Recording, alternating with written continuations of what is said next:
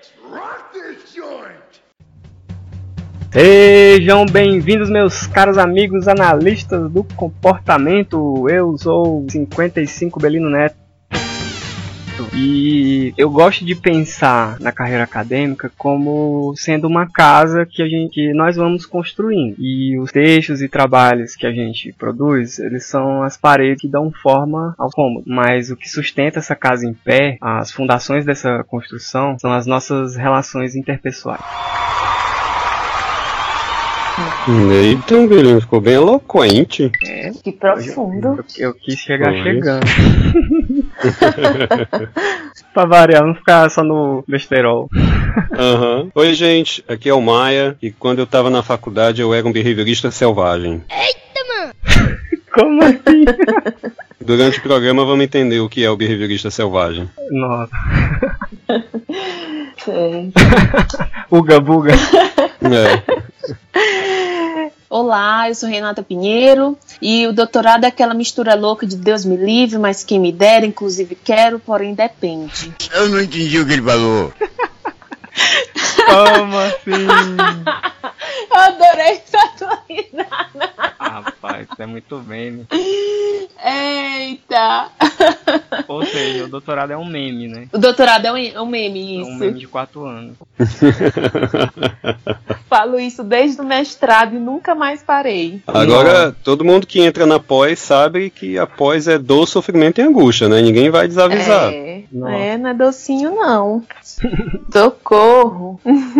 Meu Deus, vamos, vamos falar sobre isso aí, vamos falar sobre isso aí. E como a gente já tá aqui adiantando, né? Hoje nós vamos conversar sobre carreira acadêmica, sobre vida na pós-graduação e mais especificamente sobre as pós-graduações, stricto senso, em análise do comportamento que a gente tem no Brasil. A gente vai falar uma lista dos programas de pós-graduação que, que existem no Brasil que tem professores orientando pesquisa em análise do comportamento. E, e, a, e a gente, ao mesmo tempo, vai conversar sobre nisso, né, nessa listagem, vai conversar sobre o caminho das pedras, né, para fazer um mestrado e um doutorado. A ideia também é que a gente vai falar um pouquinho sobre e na graduação, como é que a gente faz um caminho de formação e análise do comportamento dentro da graduação que vai ser a base para poder todo mundo chegar na pós. E, Muito bom. então, solta a vinheta aí, Catito.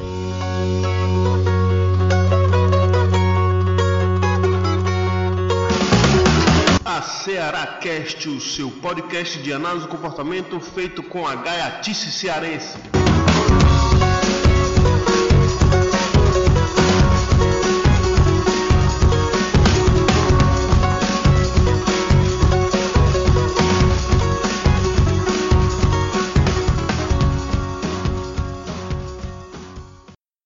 It's a kind of magic.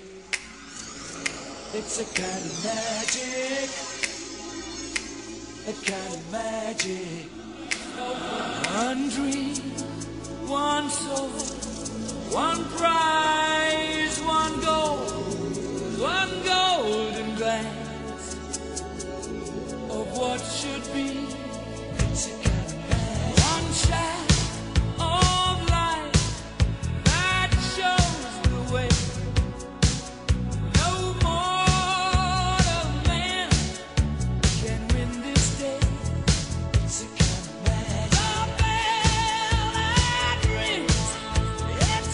Então, Maia, você estava falando, né? é, gostei muito de você colocar essa questão da graduação, porque me fez pensar muita coisa. É muita coisa que eu observo que eu fiz na graduação que repercute até hoje mesmo na minha vida. Pois é, muita coisa que leva a gente para pós-graduação não está na pós-graduação ou depois da graduação, está no começo da faculdade. Dependendo da maneira como a gente tenha certas experiências na faculdade, é que a gente vai saber se a gente leva jeito para ir para pós ou, ou a pós não é o caminho que a gente deve seguir. É verdade. O, eu tive. Eu fui recentemente na jornada de análise do comportamento de Ribeirão Preto. A Jaque, né? Jaque Ribeirão Preto. Foi na USP lá, foi a primeira. E a Tatu, a Hunsiker, né? O apelido dela é Tatu, né?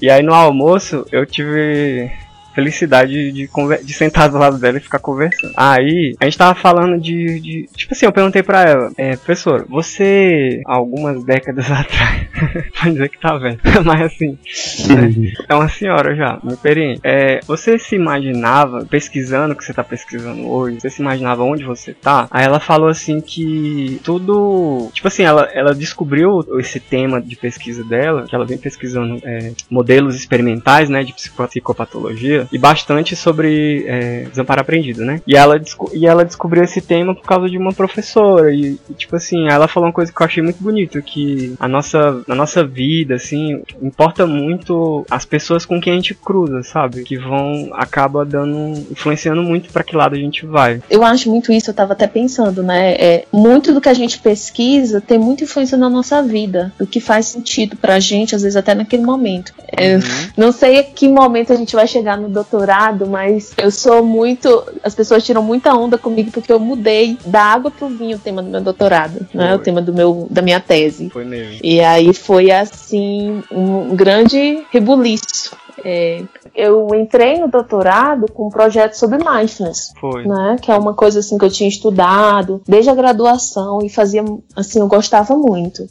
Mas aí quando eu entrei, eu já estava começando a estudar outras coisas, né? Que envolviam feminismo e é, relacionamento abusivo e tudo mais. E assim, eu tava vendo um movimento, é muito importante a gente se observar, né? Eu tava vendo um movimento assim de eu não tocar no meu projeto, praticamente não estudar nada sobre ele. E quando eu tinha um momento de, sei lá, lazer, alguma coisa assim, eu tava consumindo muito essa literatura, né? Hum. Feminista. E aí eu pensei, cara, é isso que eu tô fazendo, é isso que eu quero fazer. Isso se somou também é, eu, eu tava querendo investigar sobre isso, mas isso somou também uma disciplina sobre abuso sexual infantil Hum, que eu nossa. fiz lá com a Edvige Silvares Uhum. e teve um comentário, teve uma discussão na disciplina que me fez pensar assim, cara, isso precisa ser esclarecido, né? É, na- nessa discussão que ficou claro que tinha essa, essa questão de gênero envolvida, né? Uhum. E isso me pegou muito. E, e aí eu pensei, vou, vou pelo menos tentar, vou dar uma chance pra mim. O que que eu fiz? Nesse final de semana, nesse, no final de semana assim que eu fiquei com essa questão, que eu fiquei com muita vontade de responder, né? é, era, eu fiz, comecei a estudar pra ver se tinha alguma coisa sobre isso, comecei a fazer uma justificativa sobre por que que eu queria, porque eu queria ir pra Cláudia já com alguma coisa pensada, né? Eu não queria assim chegar só quero mudar. A Cláudia Então, Shiro, eu a peguei- orientadora, né? Isso, pronto, a Cláudia Oshiro. Uhum. E aí eu estudei sobre isso. Teve um dia, eu lembro que eu ficava tão, ner- eu tava tão nervosa, todo mundo via assim na disciplina Hum. que eu estava diferente, eu estava nervosa. Aí eu esperei todo mundo sair. Ela até brincou comigo, que eu disse assim: Ah, eu quero falar com você e tal. Com a Aí ela Cláudia ou brincou, ai meu Deus, Edvige? tá. A Cláudia, Ah, que foi o dia que eu fui pedir pra mudar o tema. aham. Aí ela falou: Ai meu Deus, tá grávida. A régua.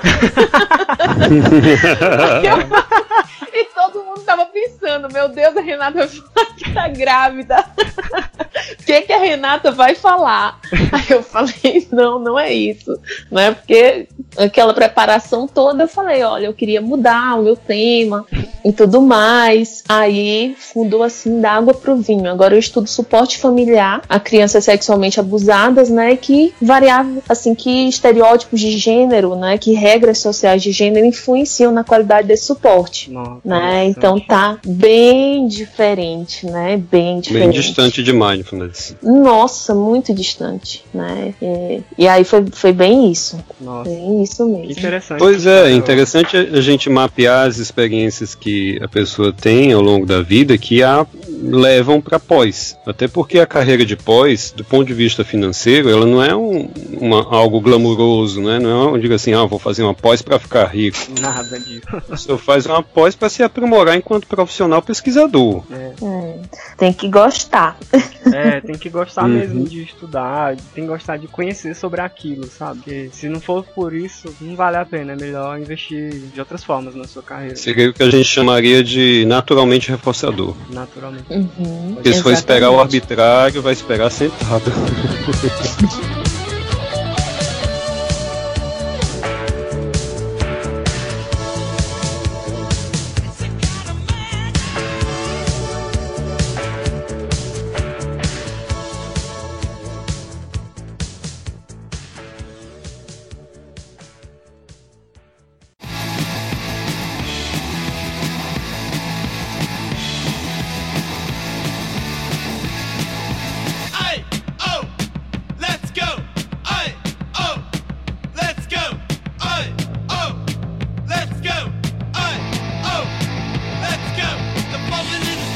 Pessoal, como vocês viram aí, a- estamos aqui com a presença da Renata Pinheiro, nossa convidada de hoje. A Renata, ela é primeiro uma amiga, muito muito firmeza mesmo, e ela só para apresentar aqui para vocês terem uma ideia aqui do cacife dessa menina, ela é maranhense, é maranhense da Gema. E olha que a BPMC esse ano vai ser no Maranhão, então já fica a dica aí de você olhar no site lá do encontro da BPMC. A Renata tá na é faz parte da comissão organizadora, né? Inclusive tá na faz parte dessa gestão atual da BPMC. Ela é uma analista do comportamento com um mestrado em teoria e pesquisa do comportamento na UFPA. É doutoranda em psicologia clínica na USP de São Paulo e logo vai ser, né, uma ela é uma psicóloga clínica e que você vai poder chamar de doutora mesmo, viu? Doutora Renata.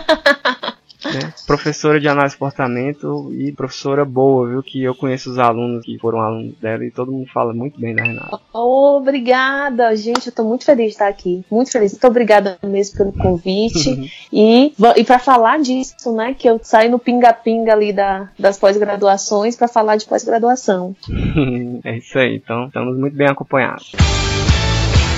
Bem, a gente vem tá falando da de como a gente se chega num tema de pesquisa, de como chega na pós. É, eu tenho eu também tenho uma, a história tipo assim de como eu cheguei no, no meu doutorado, se couber aqui eu falo. É, você também, mas mas para chegar aí no mestrado, no doutorado, tem a graduação, né? E pô, eu sei que você tem umas ideias a respeito disso, mas eu queria que você compartilhasse aqui sobre esse, Uhum. esse- sobre esse o nosso comportamento, né, durante a, a graduação. Isso. Ah, eu acho que a graduação é o marco principal para pós. Eu acho não existe pós sem graduação.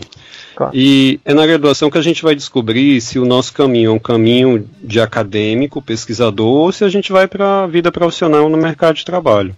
E uma das coisas que acontece muito na academia, principalmente nas universidades públicas, vou falar especificamente do que eu vejo nas federais, é que às vezes nós professores, eh, a gente é meio encantado pela pesquisa e pela vida acadêmica, a gente acaba dando uma, uma falsa impressão para os alunos de que ou você entra na vida acadêmica ou você se perdeu no meio do caminho em algum lugar. O problema da gente fazer isso é que a gente acaba criando uma pressão que não é saudável, não é interessante para pessoas que não têm um perfil para a vida acadêmica, porque a vida acadêmica ela exige um perfil.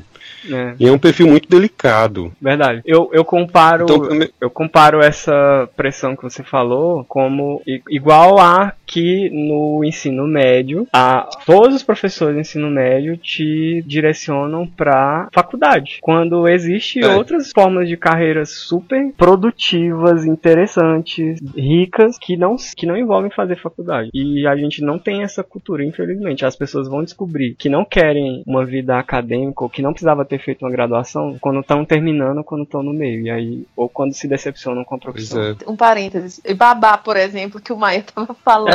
É.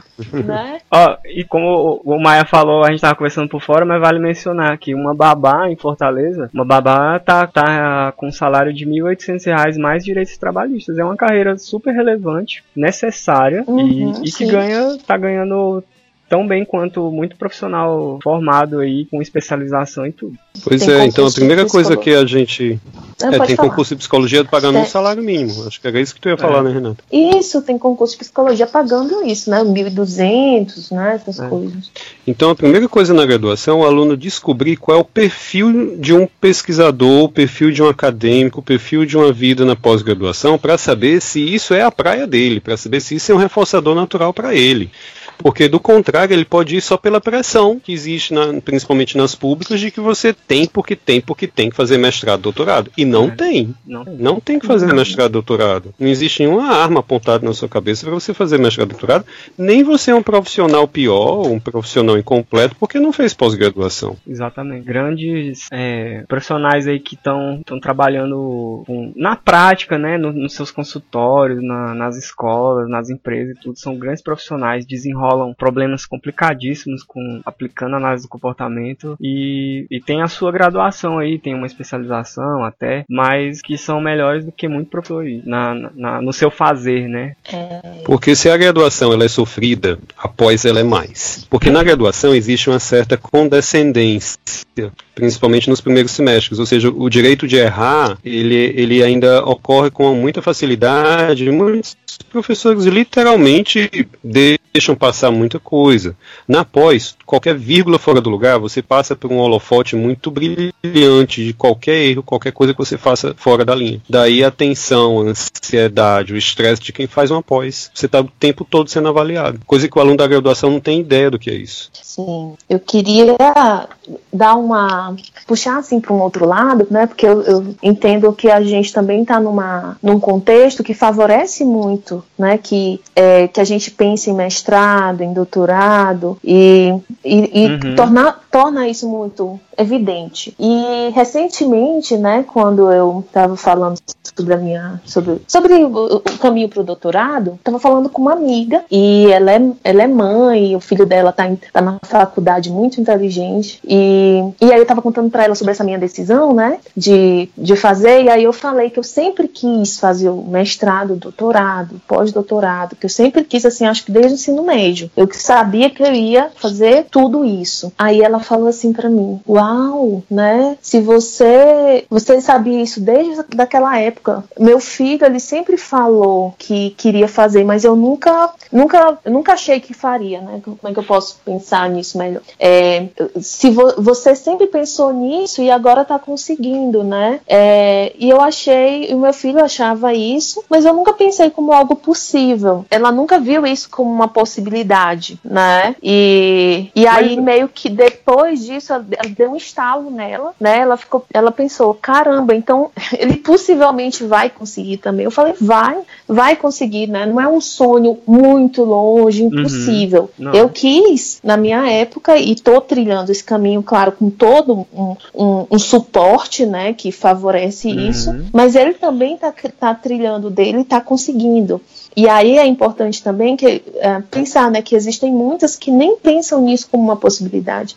E, e aí a- o papel do professor em dizer o- assim esse caminho, em apontar todos, aliás, como vocês estão falando, né? Não só, você não é só obrigado a fazer isso, mas você também pode fazer isso, se você quiser. Ah, com certeza, Renato, você está complementando de uma forma muito, muito brilhante o que a gente falou, porque precisa isso que você está trazendo também. No meu caso, eu, eu não me lembro de ter pensado na em mestrado e tal, até ter feito a iniciação científica, ter sido bolsista de iniciação científica. E, e na minha época eu fiz uma escolha de carreira, porque foi esqueci o ano agora, se foi 2012, mas eu tinha começado a dar aula de literatura portuguesa. Eu tava cursando psicologia, certo? Mas eu, como eu já sou formado em letras, eu peguei umas disciplinas de literatura portuguesa. E aí, a- nessa mesma época, apareceu pra mim a oportunidade de fazer iniciação científica. E eu, eu tive que escolher. E aí eu pensei, não, o que que eu quero pra frente, né? Esse dinheiro que eu tô ganhando agora com o professor, que era bom, ou ganhar uma bolsinha, que era bem menos, mas Uhum. pra uma coisa que vai me colocar dentro de uma carreira que eu tava querendo. Então eu escolhi a iniciação científica e, e venho trilhando, né? Porque a iniciação científica, Ou seja, foi. na iniciação científica, eu produzi o meu primeiro artigo.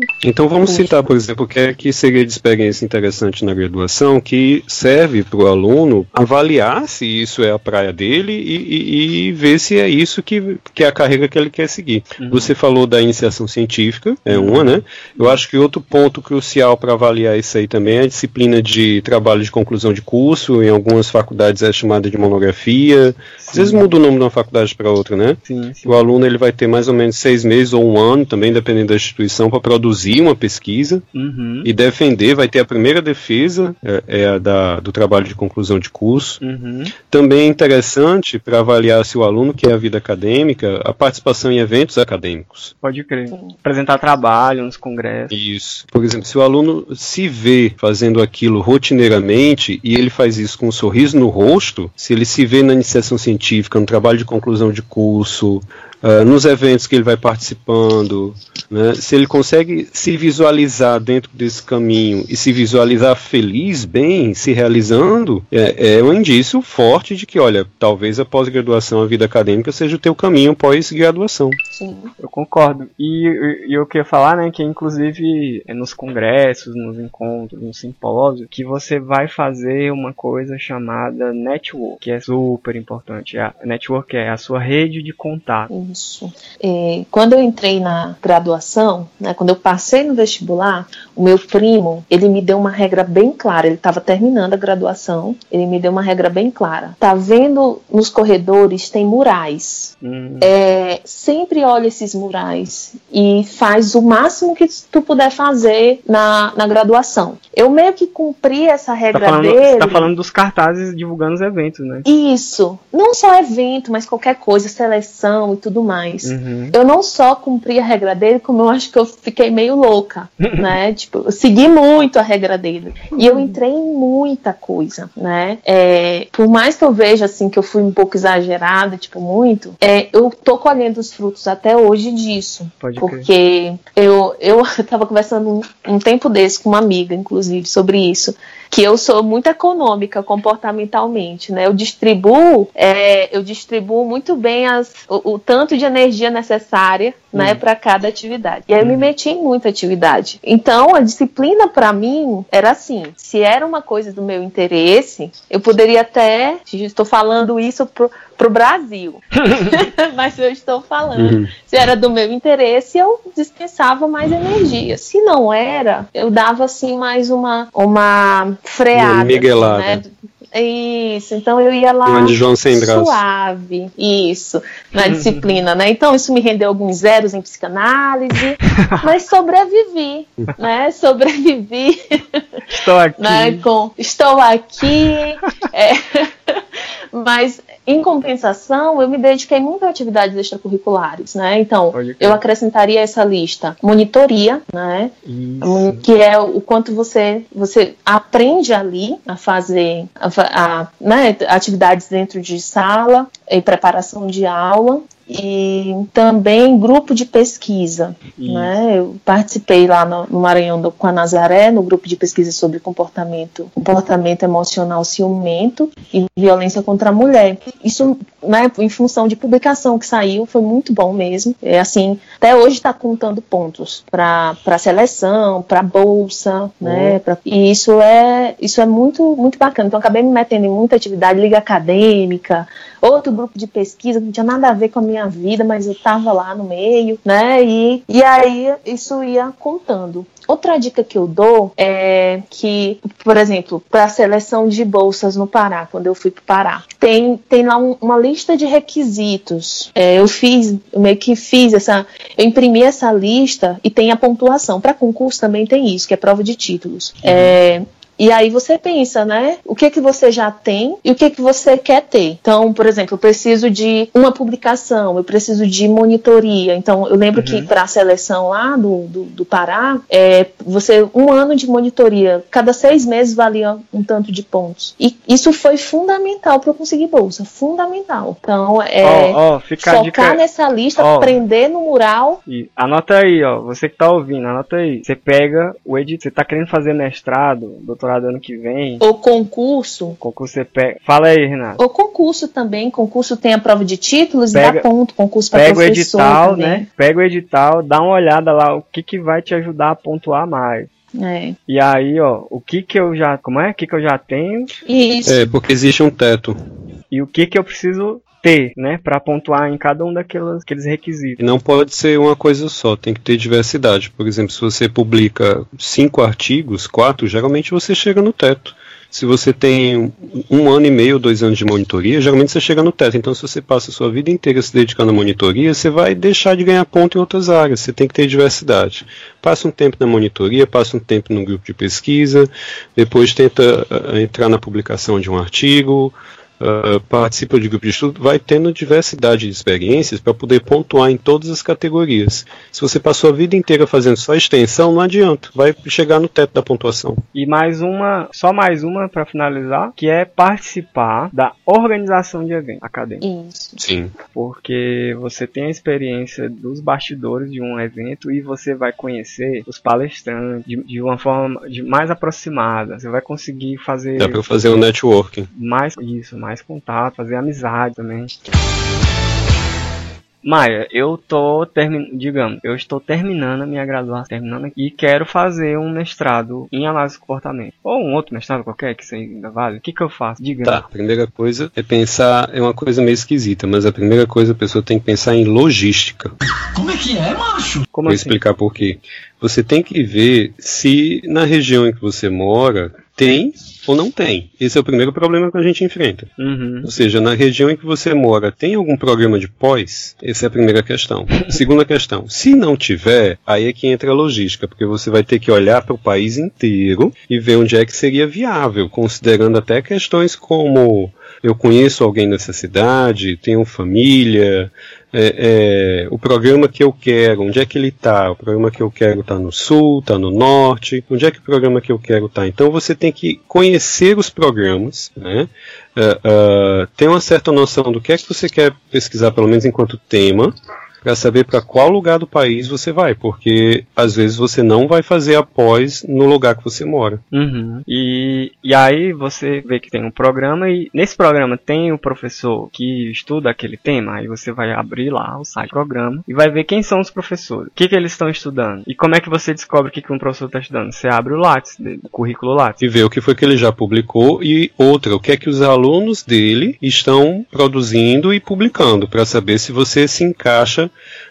naquela grande área daquele professor, porque essa é outra questão importante. Existem dois tipos de orientadores.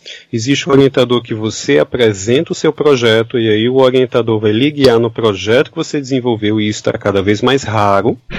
E existe o orientador que diz assim, olha, eu estou trabalhando com isso aqui, tenho já um problema de pesquisa definido, se você vier para trabalhar comigo, para trabalhar comigo com isso aqui. Uhum. Então você desenvolve a pesquisa do orientador, o que é o mais comum de acontecer hoje em dia.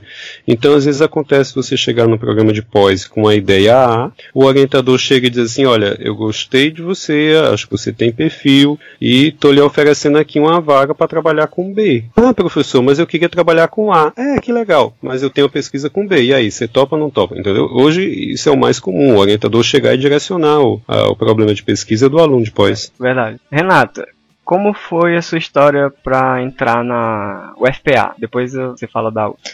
Foi a Nazaré, minha orientadora, ela é do Pará. Então ela sempre fez lobby lá com a UFPA, né? Hum, Com o programa de teoria e pesquisa do comportamento. uhum. Então, é, meio que eu quis muito, muito ir, né? E foi mais ou menos isso. Eu, eu resolvi. Muita gente do Maranhão ir, que ficava muito ali perto. É. E aí eu me inscrevi e foi bem, foi, foi tranquilo, assim. E exceto questão por- do, questão do tema, do, do, do seu orientador, que eu sei que foi o François Tonneau, né? Como é que você foi parar com o Tonneau? Como é que o seu tema chegou nele? Como é que... Bom, o- foi, as- foi uma história até engraçada. Eu queria trabalhar com autismo. Na verdade, é, eu, eu quis- sempre quis muito da área aplicada, né? Uhum. Então, eu- a área mais aplicada lá do Pará era o autismo. Uhum. Minha pergunta é: eu falo ou não falo isso que eu vou falar? Vou falar. É, quando eu fiz a, a, a seleção, né, eu pensei, vou para a área mais aplicada, que era autismo. Sempre gostei muito da clínica, eu sabia que eu queria ser psicóloga clínica. Então eu, eu queria fazer isso, só que eu não, eu tentei pro Romariz e não deu certo, né, porque não tinha o número de vagas. Sei. E aí eles me remanejaram na entrevista. E, e aí o Maris perguntando: Você. é, nossa, você quer. Por que, que você quis, né? Autismo e tudo Aham. mais. E eu falando, eu que- quero muito demais. Quero, Aham. tipo aquele meme, né? Quero. Meu sonho. Shut up and take my money. É, meu sonho. Eu. Falando tudo isso na entrevista, aí foi que ele, na verdade, ele me remanejou pro Tunô, que ia trabalhar com autismo também. Mas Hum. foi bem isso que o, que o, o, o Maia tá falando. É, ele já tinha uma ideia de um Uhum. trabalho. E aí eu, eu, eu, eu comprei essa ideia, mas com muito gosto. Legal, Fez que sentido pra mim. Que bom. E agora sim, tem uma Aí coisa que eu super certo. falo. É. Isso, tem uma. Mas sabe por quê que fez sentido pra mim? Porque o Tunô era muito gente boa. Ele é, inclusive, né? Desculpa. Ele é. O Tunô é muito gente boa. Ainda bem, porque os textos dele são chibata. Hardcore. Ah, É, é só discussão. paulada é atrás da piada outra. É discussão paulada mesmo. É, piadas dele são ácidas também, mas ai, é um amor de pessoa ele. E eu lembro que tem uma amiga que, que ela me perguntou assim, ela estava querendo fazer doutorado e ela me estava em dúvida entre dois orientadores lá do programa. E eu sempre vou indicar isso. Se, sempre vai ser essa a minha orientação. Hum. Escolha um orientador que seja um bom orientador também humano, sabe? Uhum. Que seja uma pessoa bacana, com que você vá gostar, vai gostar de trabalhar. Uhum. Porque quando o orientador ele é, ele não é uma boa pessoa, tipo, você não tem uma boa relação com ele, o próprio projeto, por mais que seja o seu sonho trabalhar aquele projeto, ele fica aversivo. E por que, por isso que eu digo, por que, que eu comprei tão bem a, a, a ideia do Tunô, né, o projeto dele, porque era muito bom trabalhar com o Tunô, ele me explicava muito bem aquele projeto e a relação com ele era muito boa, do tipo, eu poderia fazer as alterações que eu quisesse no Legal. projeto, Nossa. praticamente isso. Então eu chegava, eu tinha, ah, eu tive essa ideia, eu tive essa ideia, e ele, ah, tá bom, tá bom. O que não dava, ele dizia, oh, não dava por causa disso. E aí aquilo foi ficando muito a minha cara. E Bacana. foi ficando reforçador pela própria relação. Então eu tive muita sorte ao longo da minha vida com todos os meus orientadores são orientadores maravilhosos, tanto a Nazaré quanto o Tunô e agora a Cláudia. E isso faz com que a minha vida acadêmica é, ficasse muito mais leve, né? Então, uma dica que eu dou é, pergunte como seu orientador é. Como pessoa, né? né? Com os orientandos. Como é, é por pessoa, isso, como por isso, pessoa. Uma das coisas que eu tava... Desculpa. Quando eu falei a metáfora que eu falei lá no começo, da metáfora da casa, né? Que as relações interpessoais é a fundação, é a base da, da nossa carreira acadêmica, que tem muito a ver com isso. Se, você pega um orientador cruel, sádico, é ou, ou explorador, meu amigo. É porque quando você tem um orientador, orientador, às vezes digo isso, é alguém que você autoriza a lhe corrigir. You're goddamn right. É. Então tem que ser uma relação de confiança. Tem que é. ser uma relação que você sabe que aquela pessoa está lhe corrigindo, não porque ela queira lhe desqualificar ou lhe humilhar, mas sim porque ela, ela faz aquilo para lhe tornar um profissional mais competente do que você era antes. Então, se não tem essa relação de confiança, você vai se sentir humilhado, você vai se sentir desprezado, você vai achar que você é o cocô do cavalo do bandido. A riegua. Daí a relação de confiança interpessoal que é necessária entre o orientador e o orientando às vezes, ah, às vezes rola muito assim essa imagem de que a pessoa é fodona, não posso usar esse termo? Uhum. Pode. A pessoa é fodona e aí ela é meio arrogante, né? Uhum. E aí ela acaba sendo escrota. Uhum. acaba Essa, sendo bem essas palavras, com... essas palavras descrevem bem. Isso, é, com, com as pessoas à volta, não só orientando, mas com outras pessoas. E, e aí a gente pensa, não, mas a pessoa é muito boa, boa assim, teoricamente, então é. vai valer a pena. É. Não vai. É, não precisa não. ser assim. Não precisa ser com sofrimento. Você não precisa ser uma pessoa que sabe muito e ser, né, um. Exatamente, eu não posso uhum. uma pessoa ruim, né? Então não vale a pena, não embarca nessa não. E nem reforça essas coisas.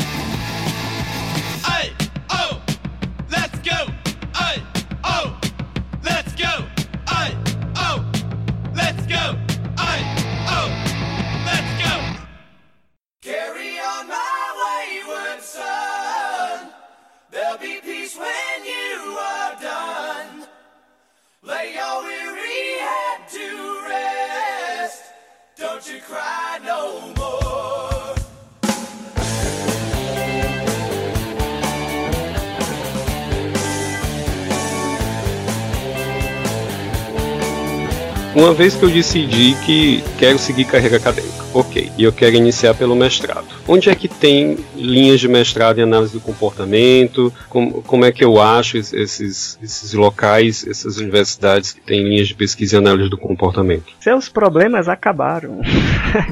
no Aceracast fez um. Nós do Aceracast, falando sério agora. É, a gente fez um, um, um levantamento, certo, dos programas de pós-graduação aqui no Brasil que tem professores é, com, com orientação em análise de comportamento. É uma lista com 20 itens, então, ou seja, tem 20 lugares que você pode fazer análise, estudos com análise de comportamento, e por ser 20, né, não, não vai dar pra gente sabe, vai ficar muito chato se a gente for ler aqui, sabe?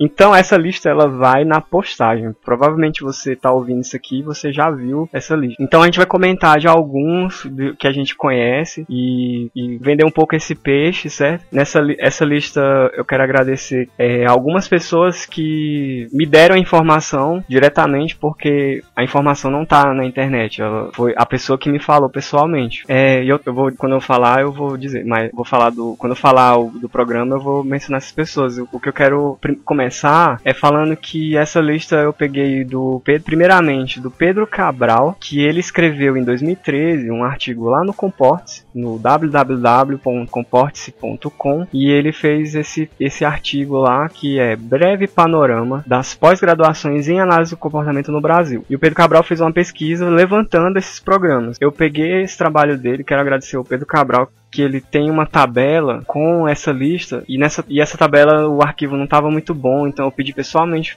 nem conhecia ele, e aí eu fui lá no Facebook, falei com ele, ele me mandou, então obrigado aí, Pedro. É, e aí eu peguei essa lista dele e saí olhando nos sites de cada programa da lista dele, e outras pessoas, quando eu disse que estava fazendo essa, essa pesquisa, me, me falaram também, ah, no, no, canto tal também tem, aí complementou o, esse trabalho do Pedro Cabral, certo? Ah, a outra coisa, sobre listas de programas de análise de comportamento, a ACBR, né, que é aquela Associação Brasileira de Análise de Comportamento, eles tinham no site deles uma lista com os programas de análise de comportamento. Essa lista não está mais disponível no site deles e eu vi lá no grupo de análise de comportamento do Facebook que o Alex Galo, não conheço também pessoalmente, mas eu vi lá uma, uma discussão sobre isso, que eles estão refazendo essa lista, estão atualizando, então daqui a um tempo essa lista vai estar tá no, no, site da CDR também, uma lista dele. A nossa tá, segue aqui complementando a do Pedro Cabral. E para começar eu queria é, mencionar que, que tem, vai, ou melhor, vai ter no mestrado em psicologia da UFBA o professor com é, vaga para estudar de comportamento com o professor Tiago Alfredo da Silva Ferreira, viu? Ah,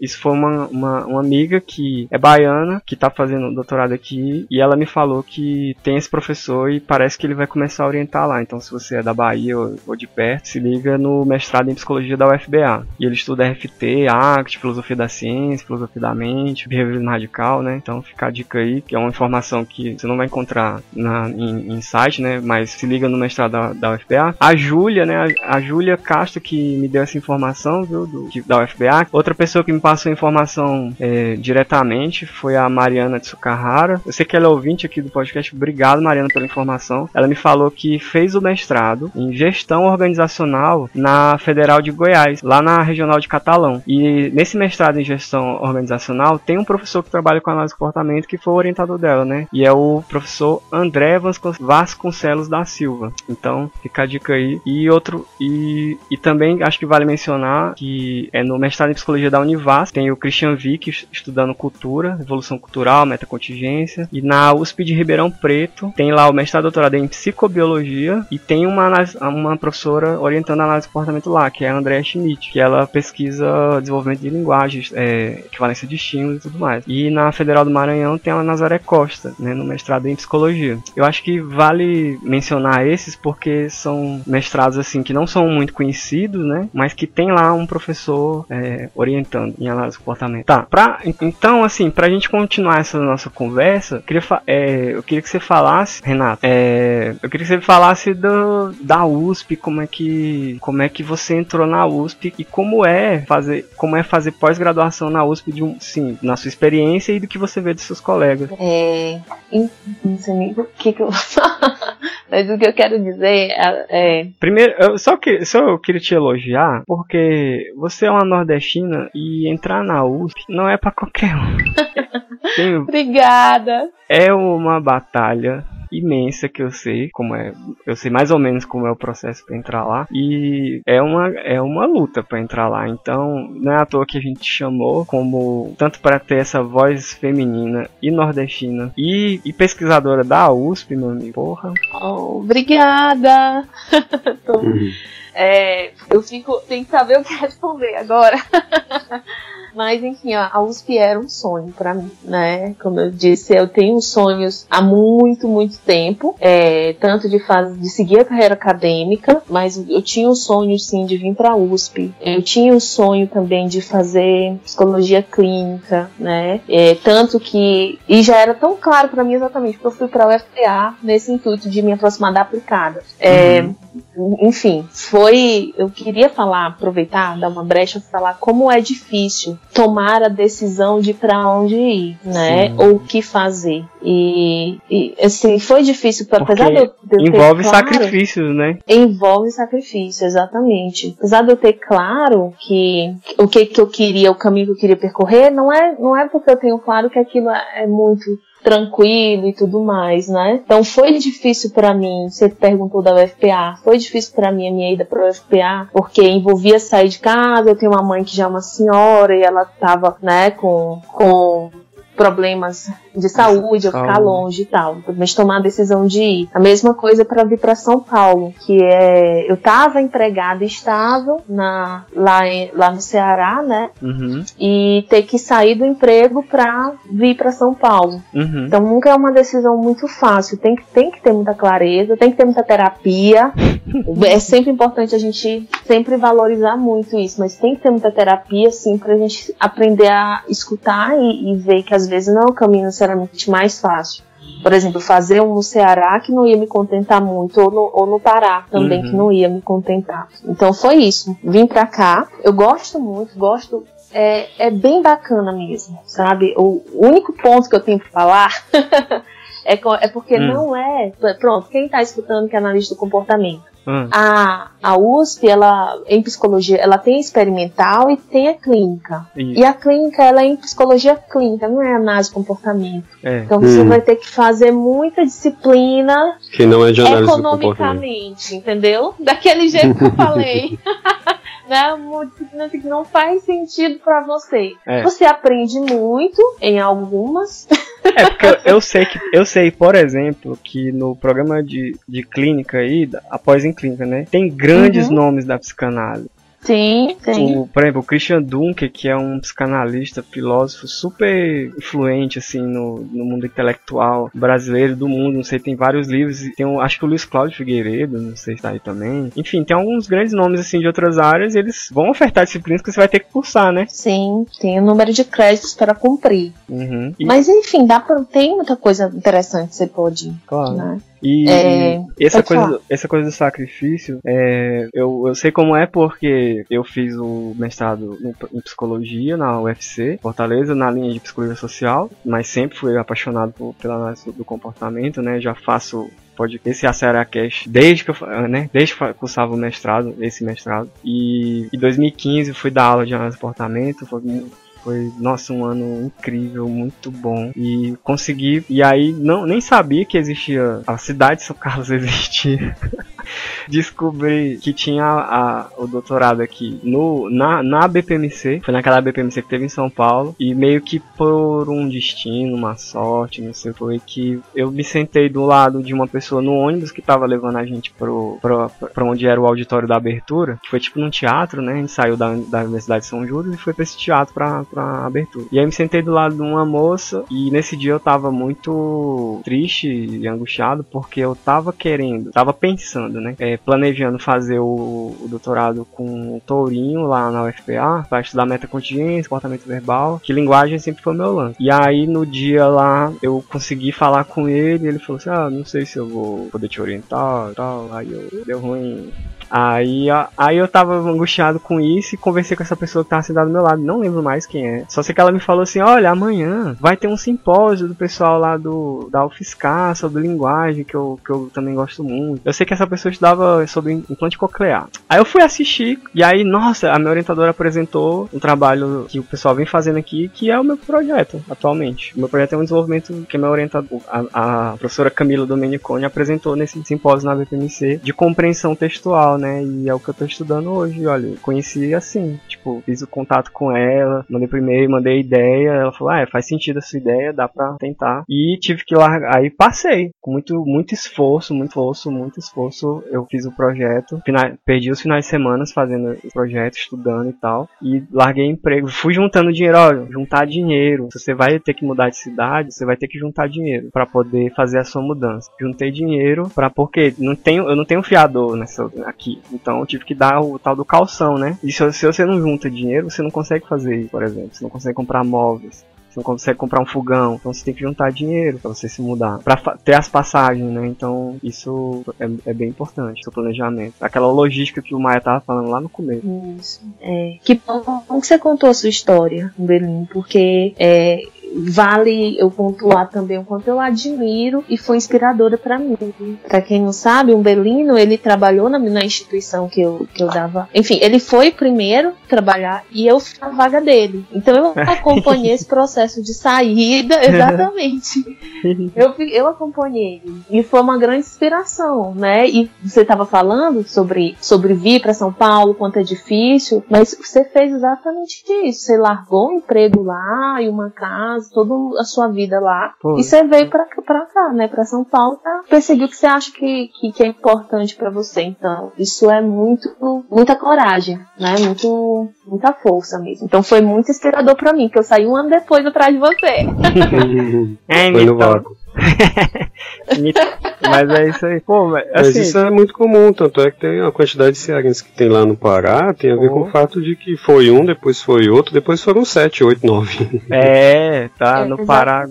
Na FPA tem um monte de cearense agora. E tem os cearenses na UNB também. Uhum. Como o Ítalo tá lá uhum. é, fazendo o doutorado dele, Ítalo Teixeira, né? Tá fazendo uma pesquisa muito interessante. E eu tô, eu, olha, quem quiser vir para São Carlos, eu incentivo demais, aqui é, aqui é muito muito bom. E eu, eu queria comentar uma coisa: que essa coisa de fazer pós-graduação tem a ver com a cidade onde você vai morar. Essa coisa do viver, sabe? Do dia a dia, do supermercado, pagar conta, pegar ônibus. Quando você vai pensar no, no onde você vai fazer sua pós, eu acho que vale a pena considerar para que cidade você tá indo, sabe? Como essa a cidade, como vai ser o seu viver lá. Eu acho que porque alguns, para alguns temas de pesquisa, tem mais de um lugar, sabe? Sim. Hum. E então, de repente, até a cidade pode ser um fator para você pensar a sua escolha, né? Sim. E, e aqui, falou, na... diga, diga.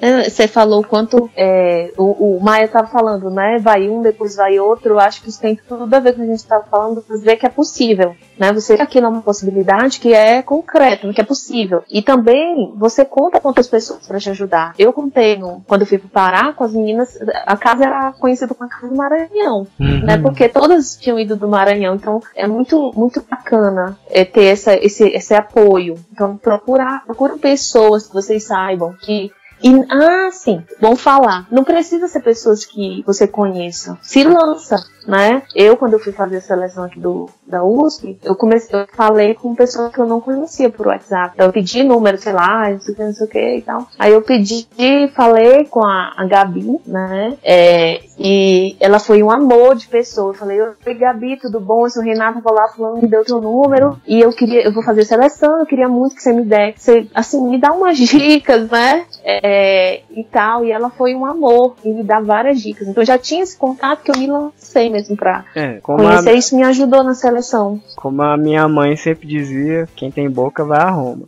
Verdade. Um exemplo dessa coisa de se você tá num lugar, tipo, é, é possível você chegar, sabe, no mestrado que tem análise de comportamento. Eu queria só mencionar o, o João Henrique, que a gente vai gravar com ele, tá marcado já, vamos falar sobre RFT. E o João Henrique, ele é hoje uma referência aqui no Brasil em teoria das molduras relacionais. E ele, que ele já me falou, a, a graduação dele foi em, em, na cidade de São João del Rei, que praticamente não tinha análise do comportamento na formação dele. E hoje, tipo assim, ele é uma das referências de, umas, de uma das coisas super avançadas que a gente tem hoje em análise do comportamento. Então, sabe? Porque eu sei que a realidade de muitos de nós na, na graduação é que é de fazer uma graduação que você vê muito pouco análise do comportamento, você está estudando a análise do comportamento, porque isso faz sentido para você, que você gosta e, e te ajuda a resolver problemas, você vê sentido na análise comportamento. Então, mesmo você tá num lugar que tem pouca análise comportamento, você vai estudar, você faz esse contato e corre atrás, né, de fazer a sua pós. Aproveitar aí, você falou, mas Uhum. tem uma dica que é muito importante, eu acho que como implícita na nossa fala, e precisa ser, ser colocada clara. Você tá entre em contato com o seu orientador, com o seu possível orientador, né? Eu acho que às vezes isso fica muito perdido. Vou me inscrever,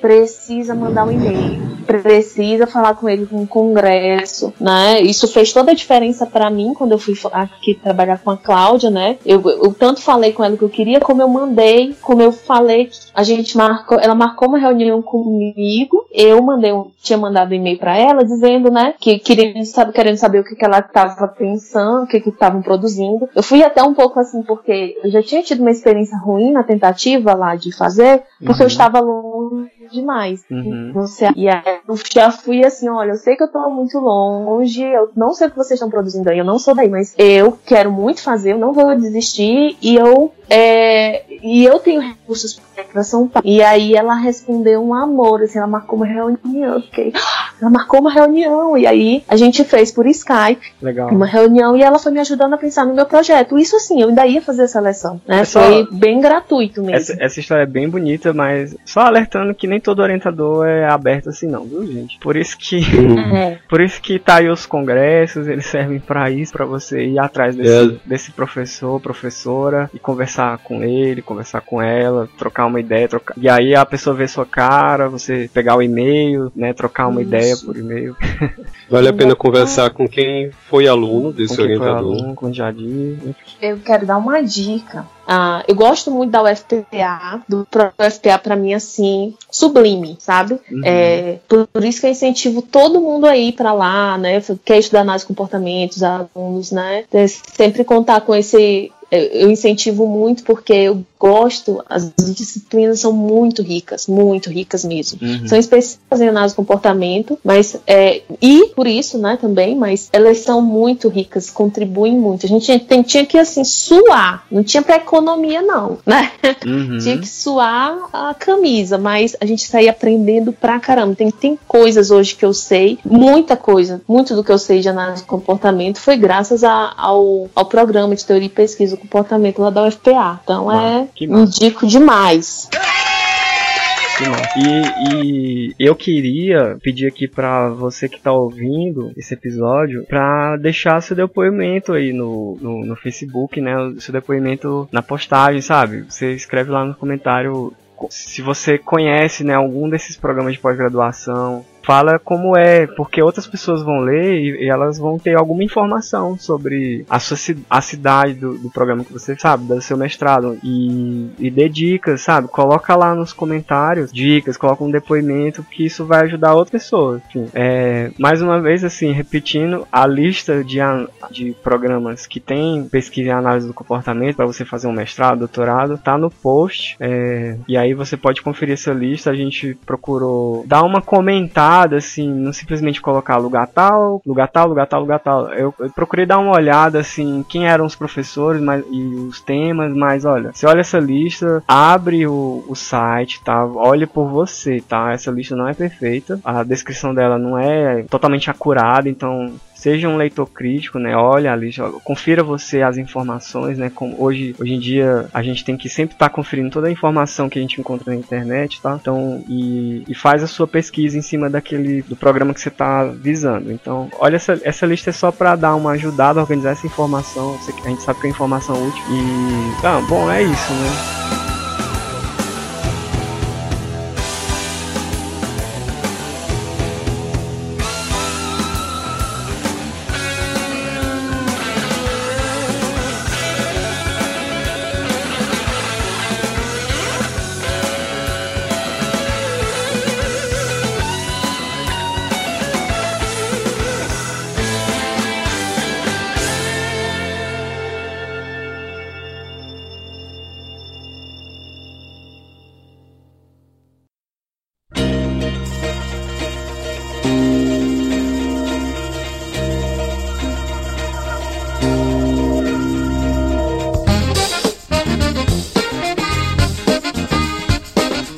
Vamos agora ver os comentários da galera colocou no Facebook, então já estamos falando disso, sobre o último episódio. Queria começar com o Wendel Rogério, que no comentário dele, ele colocou justamente o pedido para esse esse episódio. Ele colocou que a sugestão dele foi de fazer, que ele tinha feito essa sugestão de fazer um, compilado das linhas de pesquisa em AC, né, ofertadas no país e para ajudar a galera que saiu da faculdade. É exatamente o que a gente fez aqui, né? Muito obrigado, Rogério, pela sugestão. É realmente super relevante é, seu pedido e a gente atendeu prontamente e imediatamente.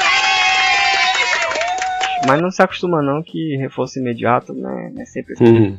Quem também fez um pedido foi a Caroline Lima Fallen. Ela pediu um episódio sobre psicopatologia na visão analítica comportamental e olha, esse episódio vai sair daqui a pouco. A gente está em produção dele. Também tem um comentário do Edmar Filho, né? Ele comentou o último episódio que foi sobre traumas na educação física. Ele escreveu assim: para começar, tem muito colégio onde as aulas de educação física uh, nem parece uma disciplina para educar fisicamente os alunos, e sim um recreio parte 2. Isso que ele falou é verdade, infelizmente, que, é. que tem a ver com o profissional que está puxando essa aula de educação física, né? Renata, é, muito obrigado pela sua participação aqui. É, com certeza vamos te chamar é, mais vezes. Você é brilhante na sua fala. Eu queria te perguntar se você quer acrescentar mais um, alguma coisa que você estava lembrando. Eu quero acrescentar. Eu falei da USP, uhum. falei muito das disciplinas e tudo mais, mas eu não falei do grupo de pesquisa. Eu uhum. acho que quando você conta com um grupo de pesquisa, que vocês discutem todos os projetos lá, toda então, o grupo da, daqui, né? É, é muito bom, é muito bom por causa disso, assim, tipo, todas têm reunião, então a gente sempre discutindo os projetos. Eu acho muito enriquecedor também, né? Essa assiduidade e, e você começa a ter várias perspectivas, é uma construção quase coletiva do, dos, dos projetos, dos temas e tal. Então é, isso é muito bom, eu acho que com, você com outras pessoas ali para trazerem um novo olhar, é, isso é bacana. É, eu queria agradecer também é, muito a estar tá participando aqui, vocês terem me chamado. É, eu acompanho, eu acho uma delícia, né? Eu acho uma delícia esse projeto e, e os podcasts. É, muito obrigada, muito obrigada mesmo pela confiança.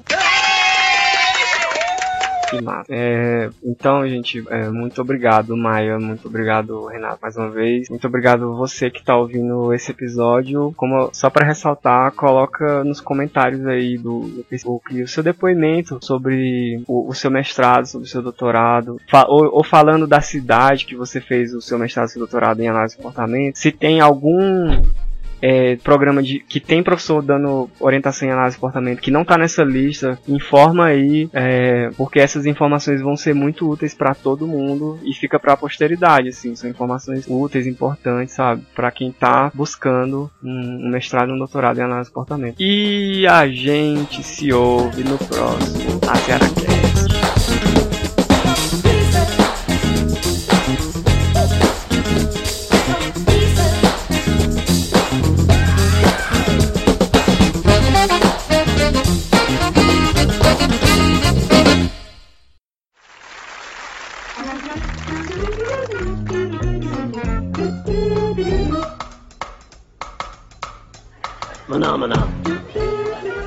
Eu sou Renata Pinheiro e, bom, a minha frase é uma só palavra que me representa na pós-graduação: socorro. Inclusive, acabei de descobrir que japoneses não gostam do número 4. É, tem, tem a ver com a morte. Porque né? a, é, a, pronúncia é a mesma pronúncia da palavra morte. Shi. Shi é. Hum. Ah, acho que eu já escutei falar sobre isso. Porque morra é chinês. Uhum. É. Chiné. Chiné. Ah, deixa eu ver o áudio aqui, eu vou sair e voltar. Maior alegria, bebedeira. Eu acho que a bebedeira é a maior alegria da pós-graduação. Né? Não tem como você passar por isso sem beber. Não tem. Pronto. eu vou. Vou fechar aqui e volto. É, isso aí vai pro final, esse pram pram pram. O Cearacast é um projeto de extensão do Laboratório de Análise do Comportamento, vinculado à Universidade Federal do Ceará.